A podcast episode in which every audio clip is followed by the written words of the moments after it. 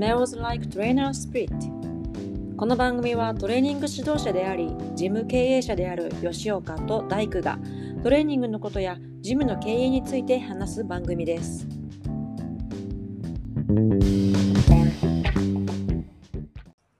はいじゃあ始まります。第5回 Smells Like Trainer Spirit えー今回のテーマはスポーツとトレーニングの違いです。ではそらさんよろしくお願いしまはいす、お願いします。はい。これなんかスポーツとトレーニングの違いなんですけど、はい。一応そのなんか今回話すにあたあたって一応定義的なうんうん。ことをしっかりし,、しておかないとよくわかんないな感じになっちゃいそうなんで、はい。一応ちょっとスポーツの定義というここで話すスポーツの定義なんですけどそうですね。はい。ここで話す。はどうどんな感じです一応なんか広辞苑広辞苑の大先生に、で調べてみると、おう。なんかスポーツって僕もへえと思ったんですけどはい。あのその遊戯とか競争とか肉体的鍛錬の要素を含む身体運動の総称らしいんですよね。一応広辞苑では、うんうん。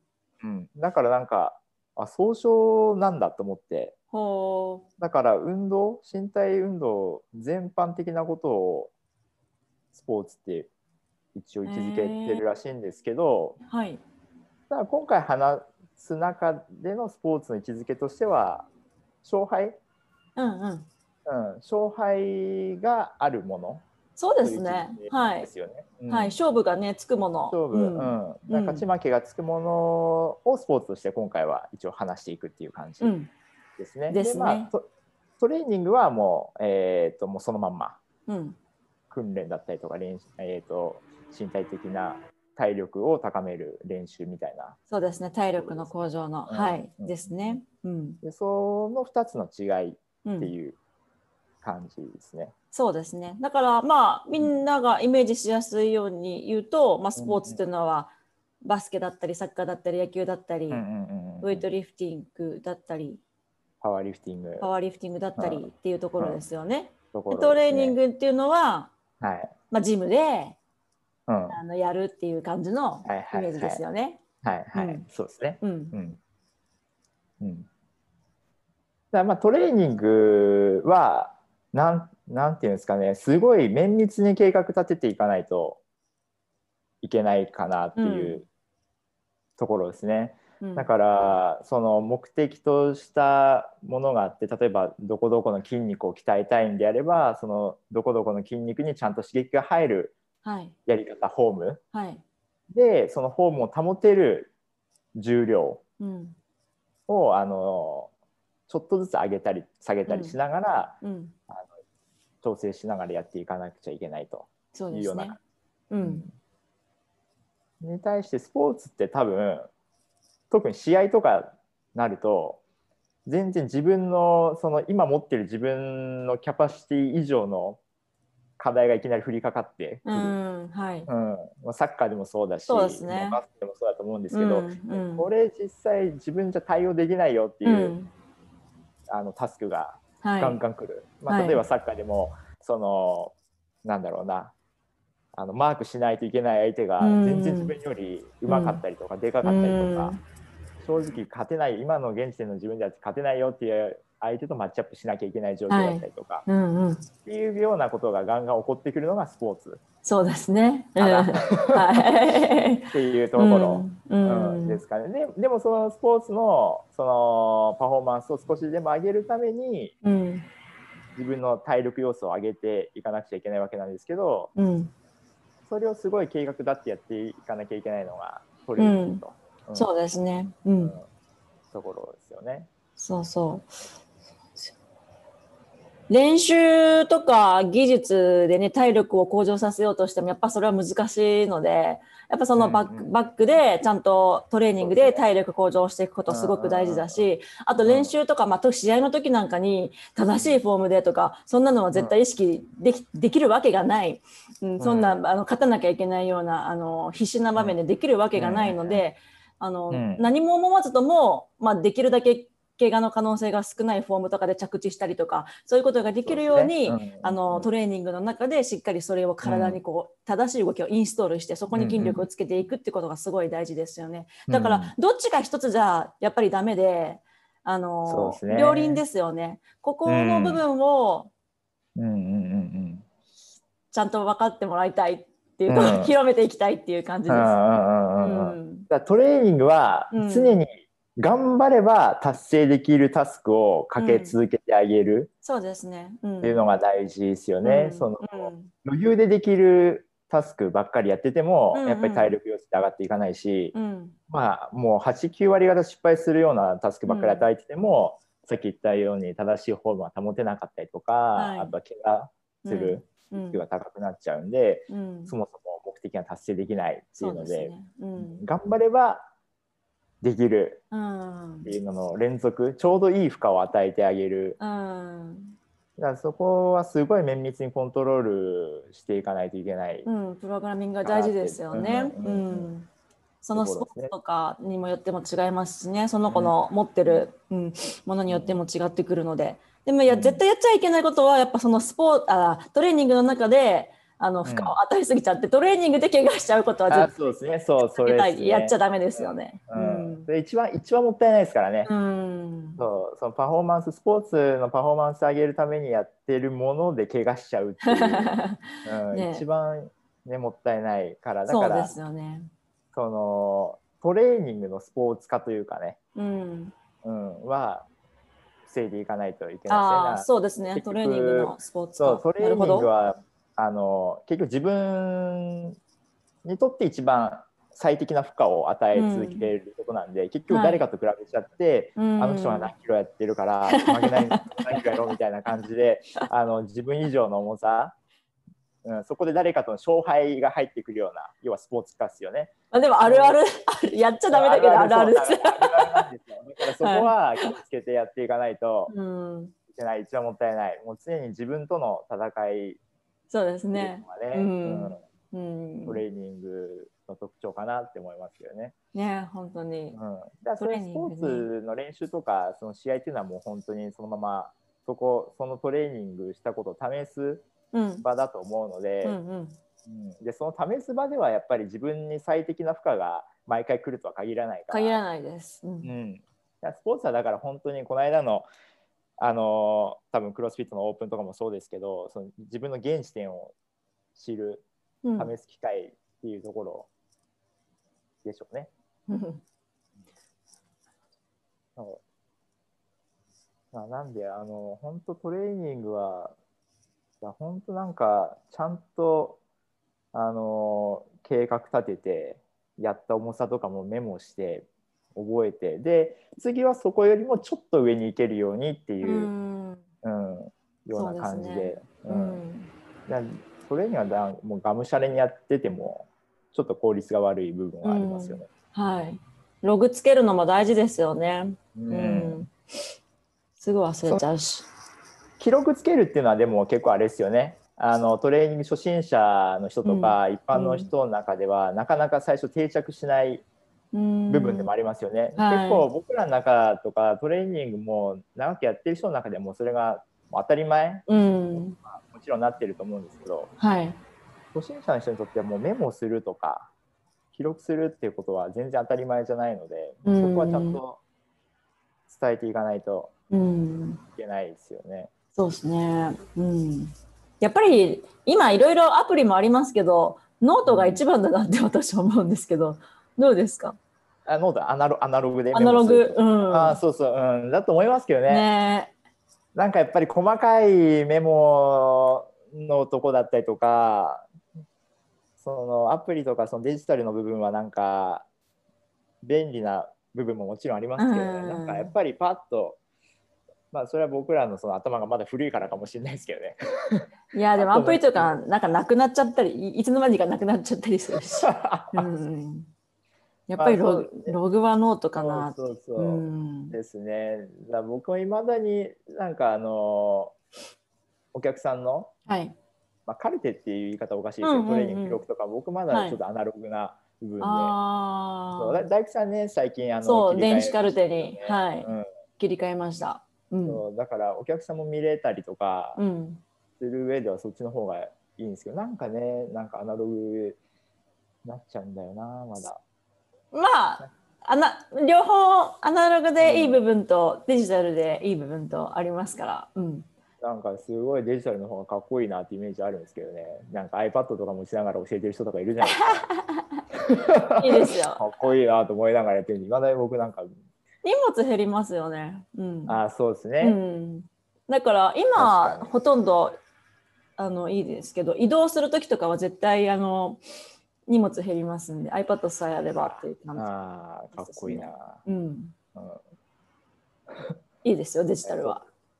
うんデジタルなんかそううんか使えたらやっぱりどこでもね、はい。本当にはい、見れるし共有できるし。そう。あとそのあのカルテの話で言うと今までブラックボックス化されてるじゃないですか。なんかお客さんから話聞いてでプログラマーは渡しますけどその間のところですねブラックボックスのところをもう私は可視化しちゃおうと思ってうんあの、お客さんにももう公開してます。お客さんが自分のページでこう見れるようにっていうのを作って。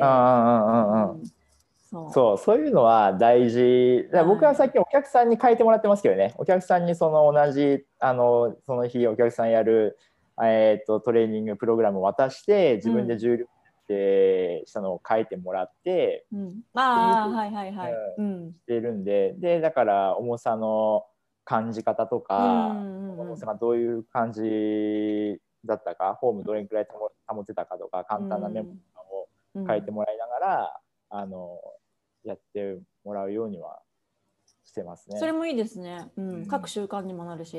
ううん。うん、そうそう。だからそこだからなんかその重量設定のとことかも含めて教えていかなきゃいけそうでないなすね。うん。いいですね。本当なんか塾みたいなね、なんかウエイトトレーニングができるようになる学校みたいな感じでね、いいですね。う。ん。だからなんか目的達成させるためとあとは正しいフォームを教えるためだけじゃなくて結構教えなきゃいけないこと、うん。教えてあげた方がいいことっていうのは結構多岐にわたる、そうですね。ううんん。ますからね、うん、そういうとこ結局トレーニングってねそうそういう感じになっていくかなとは思いますね。うん。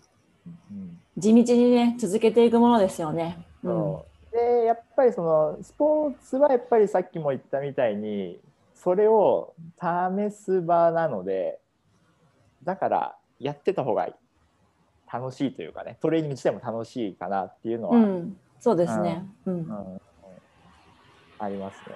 まあ、いあの一般の人たちにとってはもうなんだろうな日常生活でのパフォーマンスがそういう場かもしれないんですけど、はいはい。うん、だから必ずなんかサッカーなり、えーそういうスポなんでいわゆるスポーツですよね、うんをやってなきゃいけないわけではないですけどなんか日頃のトレーニングをやっている成果を確認できる場があった方ああ、がやっぱりトレーニングのモチベーションにはなるかな。だから昨日最ですね。うんうん。近のお客さん来ててどう、うんなんかあまあ、よくあるあるなんですけど、まあ、以前大手のフィットネスクラブ大きいフィットネスクラブ行ってたけど、もう全然続かなくて、うん。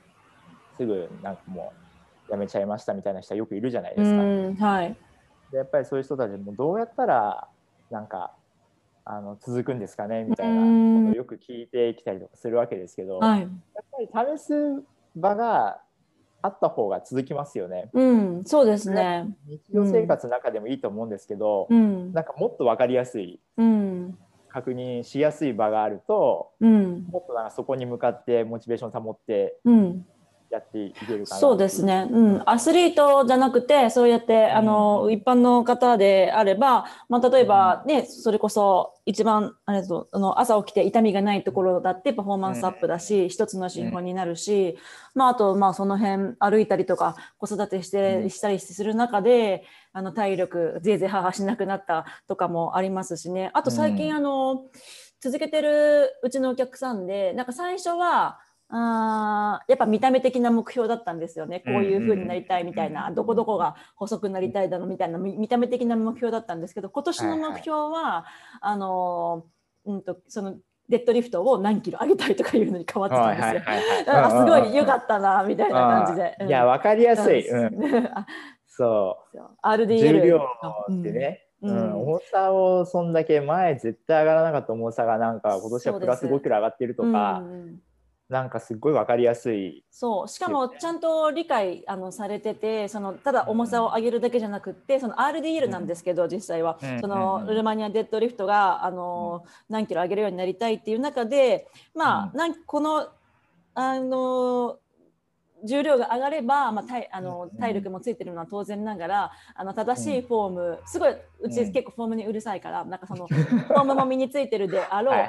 でそのフォームができる頃にはあの、うん。例えばなんか肩の痛みとかもなくなってるし、っていうふうにうん。その何キロ上げたい RDL を何キロ上げたいっていう目標が達成される頃には他の細かい目標はい。体のうん。使い方がどうとか、肩の痛みがどうとか、うん。でそういうのも達成できてるあろうってことをちゃんと理う解する。ん。ので、うんうん。あ結構なんか、あうん。成長したなみたいな。感じが嬉しかったですけどそういいですねううん。分かりやすくてうんいいですね。いいですね。うん、そこら辺をそう分かりやすくそのやってあげることもトレーニング一つの特徴だとはうん。思いますしね。うん、だからやっぱりそのスポーツはそんな正直なんだろう試合とかはそんななんか考えてる余裕もないし、うん。本当練習とかトレーニング積んでやってきたことしか多分おそらくできないうん。基本はできないですから。うんうん。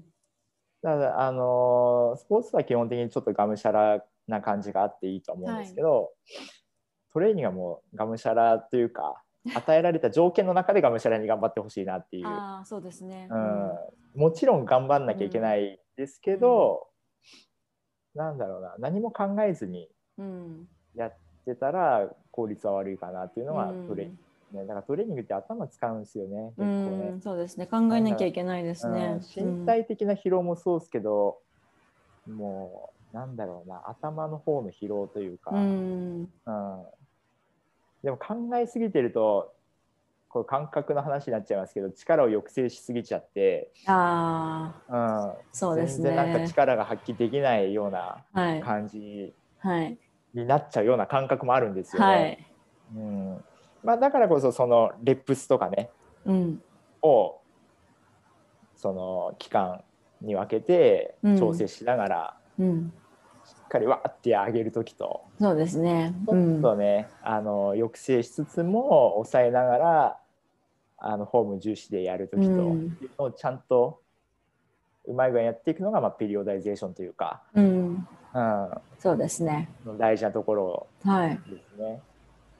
ちょっとだから最近はでもなんか抑制しすぎちゃってるなっていう。感覚あってまああの僕自身でもあんまりここ最近ちゃんと高重量やってなかったんですよ。へえそうなんですか？うん、あんまりやる理由もなかったから、あの本当最近ちょっとクロスフィット始める前とかはうんうん全然高重量やる意味もあんまりなかったんで、あうん、本当に体作りでっていう感じのままやってましたからあはいちょ。っと長い間あんまりちゃんと高重量やってなかったんで最近まただいぶ力落ちてると思ってうんうん。やらないとそうですよね。ううん。ただまあちょっとそこしばらくやってなかったことなんでちょっと気をつけつつ、うんうんは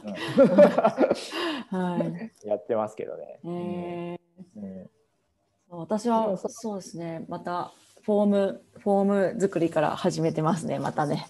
あーまたそこにいや それをずっとなんである程度ループというか繰り返してますって、うんはい。やっていかないきといけないですからね。ゃ。うん。まあ最近本当またトレーニングが楽しくて楽しくてしょうがないんですよ。マジですか？やば結構やばいやばいみたいなや感じで。いやなんか本当最近やったことが身になってきたんで、あのあでもそう理想ですよね。うなんでう結構すごい楽しいんですよね。うん、食べたものも身になってくるようになってきて、5キロ増量したんで、わりかしねあ5キロ増量が何成5キロ？功成功したと言っていいんですすよ。3年前は4キロ増強増量した時戻っちゃったんですけど、はあはあ今回戻らないんで、まあこれは成功したなと。で、わりかし5キロベンチやるにしろ、スクワットやるにしろ、ななんかわりかしなんか、あこれ？なんか楽に上がるなという感覚が大工さんのその生活のスタイルで5キロ増量ってすごいですね。頑張りましたねもう。えそれめっちゃ、はい。めっちゃシンプルに食べたってことあ食べましたよ。食べました。お腹いっぱいになってからどれだけ食べるかとかいうのとか まあうどんとかご飯だったらふあの2玉とかおかわり当たり前にしたりとか、うん。えー、間食どうですか？なわかんない。なんだろう5食ぐらい食べてる気が。4食5食は食べてます、えーすご。はい。その代わり懸垂めっちゃ 前は、ね前は10回3セットとかスイスやってたんですけど、うんうんうんうん。今もうほんと5回ぐらいで結構きつくなりますけど。いやーそうですよね。うん。そうかだから僕だからそれの話言うと去年はい。去年のそのちょうどコロナがもう蔓延し始めて、1うん回目の緊急事態宣言が出るくらいうんうんから、あのまあ減量というかあなんか一時期そうだ。はいはい。つけてやってて、うん。そうなんだかんだでそこから10キロくらいか。え？10キロくらい減減量成成功したっていうか痩せちゃったんですよね。10 10キロ？そう10キロくらいを何キロから何キロになったんですか？その時は結構重い時は73くらいあったのかな？75とかも見た記そっから憶があるんですよ。63でとか。一時期61くらいまで行きましたえね。ー、61マジパワー出なくなって。それはちょっと。全然あのでもなんか急激にドンって痩せたわけではないんですけどねさすがに。あーはい。あどんどん下がっていくみたいな面白いなと思いながら、えー。あの様子見ながらやってたんですよ。はいはい。うん。それでそして、えー、と結局一番下がって61キロくらいうか、うん、までなってでなんかその時に本当あの走ったりもしてたしカロリーもつけてはい。もちろんウエイトもしてたんですけど、なんかあのちゃんと消費カロリーとかなんか摂取カロリーのバランスでメッツとかも計算しながらうんうん。やってて、うんうん、あでもまあ面白いしこのままなんかどんくらい落ちるのかなみたいなところうんも勉強も兼ねてやってて、はいはいまあやっぱり案の定全然力出なくなりうますよね。わうん。め、だからもうワワットとかやってる時も エネルギーが供給されてこない感じ、ーうんわかりますよ、うん。エネルギーが全然供給されてこない、うん。もうあのもうクレアチンが再合成されない感う覚ん がもうひしひしと感じながらやってるあのストレス。すごかったですけど、えーはい、でまあ、最近、えーと、そこで61キロくらいで体重落ち着いて、うん、でちょっとずつあのまた増や増や、まあ、65とかくらい目安にできるだけその女子棒体重だけ。おタリングしながら増やしていこうかなっていう感じで今いるんですけど、まあ、今60 23キロくらいか。あそうなんですね、うん、ちょっとやってますね。ででさっきも言ったみたいにちょっと高重量をまた、うん、低レップスで、うんうん。うん、やり始めてはいるんですけど。そうですね、うん、うん、面白いですねちょっとね。あのモルモット自分モルモット的な。あそうですね、うん、感じで、はい、うん、うん。でもそういうのも大工さんの増量も僕の減量もそうですけどやっぱりそのモニタリングしながらうん。意図しない意図しないような結果になるのはうん。やっぱり良くない、はい。増やそうと思って増えてもいいし、うん減らそうと思って減っていくのがいいと思うんですけど、なんか全然モニタリングも何もせずになんか全然増やそうと思ってないのにどんどん増えちゃってたりとか減らそうと思ってないのに減っちゃったりはい。そんでっていうのがはあんまり良くない。そうですね。ううんん。ですね。ううん。んだからもうそこ体重の増減も絶対そのトレーニングの要素としては大きい部分なうん。んで、ちゃんと計画だ立てながらねうん。やって、うん、いければいいかなと思いますけどね。うん。そうですね。うん。だからななんだっけな？なんでそう？いやなんかだからコロナ太りとかっていうのが言われ始めたうん時期だったんですよ。ああはいはい。なるほど。うん。なんかその外食べに行けない分なんかデリバリーうんうん。がその主流になり始めて、でも外出てないし活動量減ってる中でそれだから、うん。でやっぱり食べることが楽しみ旅行も行けないからね。旅行も行けないからうんうんうん食べることが多分唯一の楽しみみたいになっているような感じで、コロナ太りっていうワードが出始めて、うんうん。なんかそれに対してクソダセえなっていう。なんだその脱成結果はみたいな感じで思ってたんですよ。はい。まんまと太りやがってみたいな、はい。外出れなくなって運動不足にになって。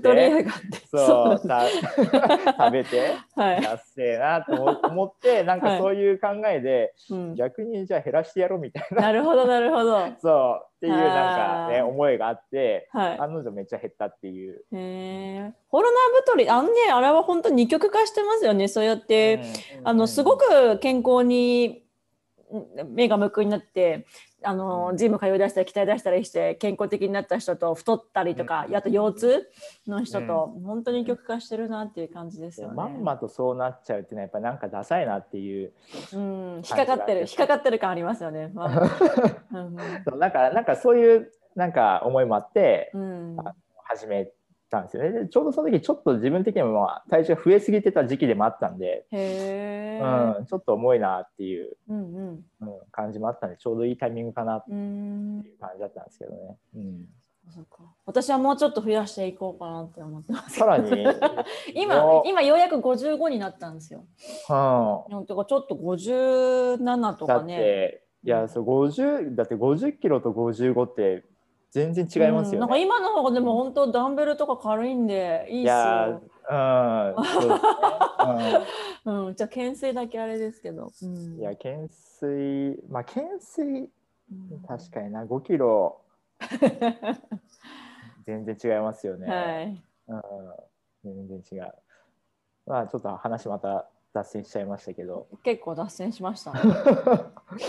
でもやっぱり本当あのこういう初期をしている側としてはトレーニングのスポーツ化は本当にちょっと気をつけてほしいうん。ところですね。本当にだ誰かとなんか誰か目標にしたりとかうん。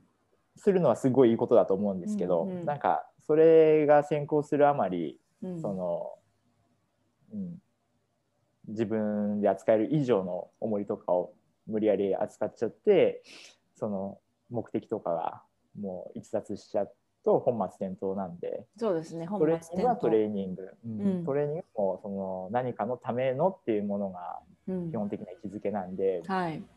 そうそことそのパフォーマンスを発揮するパフォーマンスの確認する場であるスポーツとはちょっと分けてうん。考えてその運動していった方が効率的ですしねそうですね。安全ですしね、うん。はいはい。うんうん。うんそこだスポーだ結局スポーツだけその運例えばサッカー選手であればサッカーだけやってればそのサッカーのパフォーマンスサッカーが上手くなるわけではないっていう話にも結局はつながってくるのはす。あのサッカーの試合とか練習の中で自分に最適な負荷がずっと来続けるわけではないっていうのがそういうことですよね。そうですね。しかも、サッカーだけやってたらおな同じような動きとか同じような箇所ばっかり使っちゃいすることでうんまた怪我につながっちゃいますので、うん。あのサッカーの中で使わないような部分っていうのをしっかりトレーニングしてあげるためにもやっぱりそのうんうんうん。ウエイトトレーニングとかそういったものが必要になってきますよね。そうですね。だそこが結構いやサッカー上手くなるためだったらサッカーやるのが一番だろうみたいなうん。感じ、で、まあ、それまあはそれはそうまあ半そうなんですよね。一番やらなきゃいけないのはうんサッカーの練習そう一番はっていのそう。もちろんそうですけどね、はい。うんでもそこだけでは限界があるってとこうろを、ん。その理解できるかどうかでその後のパフォーマンスレベルっていうのは結構差がうん。開いていくん全然違いますよね。うん。ところ。でまあサッカーととかバスケとかそういう球技とかだと結構全然違うんで分かりやすいかもしれないですけどバーベルを使うスポーツ、うん。ウェイトリフティング、はい。えーパワーリフティング、うんそしてあとはもちろんクロスフィットもそうなんですけどね、うん。そういうのもなんか結構混同しちゃいやすいですけどね、うん同じバーベルとかダンベル使ったりとかはい。してるものが、なんだろうなあのスポーツなんでトレーニングとの差別化がしづらいかもしれないですけど結局は考え方としては一緒なん一緒ですね。うん。クロスフィットだとしてもそのスポーツとしてのクロスフィットとうんトレーニングとしてのクロスフィットとうん。やっぱりあのやるべきことが変わってくる、ううんん。自分に最適な負荷をちゃんと計画だって与えられるかどうかっていうところ、うん。すごい。ね。すごい。そこがその中身がすごいまだまだ工夫できるというか、考慮すべき点が多いなっていうのが最近。思いますなんかね。奥がすごい深くてそれこそその今最近のその本とかセミナーのコンカレントトレーニングのあ話なんですけど、ねクロスクロスフィットのその競技レベルでやってる人たちにはものすごくあの有益な情報で、ややることいっぱいあるじゃないですか。ウんェイトリフティングもカーディオも体操系も。その中でいかにその筋力トレーニングと持久力系トレーニングの干渉作用っていうのはあるのはもう事実としてあるらしいので、あのそこをいかに干渉作用を少なくしてそのうん。クロスフィットの競技力を上げていくかっていうのはすごい、うん。あのまだまだ工夫できるなっていうふうにいや、そうっすよ。うん。うん、やっぱりそうですね。これは面白いなと思いますね。でもやっぱりいくらその効率性を求めても結局時間必要になってきますよね。結局頻度とか。うん、結局一緒にうん。やらない方がいい運動っていうのがあるわけじゃないですか。っうんうん、ある。てなるとじゃあ時間空けなきゃいけないってなると ね時間その分取らなきゃいけない。一緒にできないからその分時間取らなきゃいけない、うん。効率と言いながらもそんだけ時間かかっちゃうんかいみたいなね。うん。そう。うん。ね、6時間から8時間空けた方がいいって言ってもなかなか、うんうんううんん、難しい。まあ、この場合は、まあ、他にじゃあこうしようこうしようこうしようっていうのがいくつか出てくる、出てくるというか考えなきゃいけないんですけど、うん、だから結局起こり得るそのネガティブな効果と考えられるポジティブな効果のその天秤にかけて、そうですね。ううんんどっちがいいかなっていう話そうにはなって、ですね。そう目的と照らし合わせながら、うんうんううん。ん、だからまあやっぱりそういうことを知った上でやってるのとあ知らないでやっちゃってるの そとの結構違いなんで、うん。うんそこですよね。うん、うん、そこを知らずに知らずにあのやっちゃったりとかあとはもう意図しない身体的な適応が起こっちゃうっていうのは極力。防ぎたい。うん。めっちゃ疲れることやってるわけなんで無駄なことなんて一つもしたくないわけですからね。一つ残らずポジティブな効果に変えたいわけですからやっぱりある程度やっぱり知識っていうのは力ですよねそこは行き着くと。うんうんそうですね。うわもうあっという間に時間ですね。え、30分うん本当だ。早いですね。なんか全然ね、話足りない。うん。うんちょっとだからまあスポーツと はい。そのトレーニングの違いってまあ結構な大きななんていうか課題というかそうですね。うん。だかいろんら、な角度から話せますしね。ね、いろいろ、まあ、なんかシンプルにまとめると、今日一つだけこう覚えて帰ってもらいたいというか、聞いてる人たちに覚えてもらいたいのは、スポーツとトレーニングが違うよっていうことでスポーツっていうのは、やっぱりその技術を向上させるためのものだったりとかっていう、うんあと勝敗が、勝負があるものだったり、んでトレーニングっていうのは体力の向上のためにやっていくものですよっていうところで、全く別物ですよっていうのを認識してもらいたいですね。うんうんうんそうですね。うんうんそこだけでいいですよね。ん そこだけ。ううんん、あと言っちゃうもうトレーニングと運動の違いっていうのもありますしね。あそうですね。トレーニングとの違いもありますしね運。動もありますしね。そうですね。ね。いっうん運ぱい。動とトレーニングも違うんですよ。うん、そうですね。えーまた話せればどっか話せればいいかな。そうですね。だから結構じゃあ細かくテーマね決めてそこで内容はって話すって感じですかね。うん。まあ、あとなんかそのこれをあの聞いてくれてるであろううん。あのまだ少ないと思うんですけど人たちになんかこんなこと話してほしいみたいなそうそう。私は面白いんですよねおお便り募集お便り募集ねしましょう。まあそうリアルタイムで配信してるわけじゃないんで あのメール送ってもらってとかっていうわけにはいかないんですけどでもねあの送ってもらったやつを今度そこから選んでそう話したりとか。ですね。うんそう。ねメールなりうんなんなり、そらさんと私に大工に送ってもらえれば取り上げますんで。ねそういうのもねちょっと感想質問取り上げてほしいテーマ、何でもいいですよね。うんうんうんうんそこからちょっと選んで、はい、うん、話していくのも面白いですね。そうですね。はい、はい。じゃあ第5回はこんなところでしょうか。そうですね。あはいっという間ですね。あっという間ですね。うんうん第5回はスポーツとトレーニングの違いということで、えーとこで話してみました。はい。じゃあ、また次回。また次回ですね。はい。はーい。よろしくお願いします。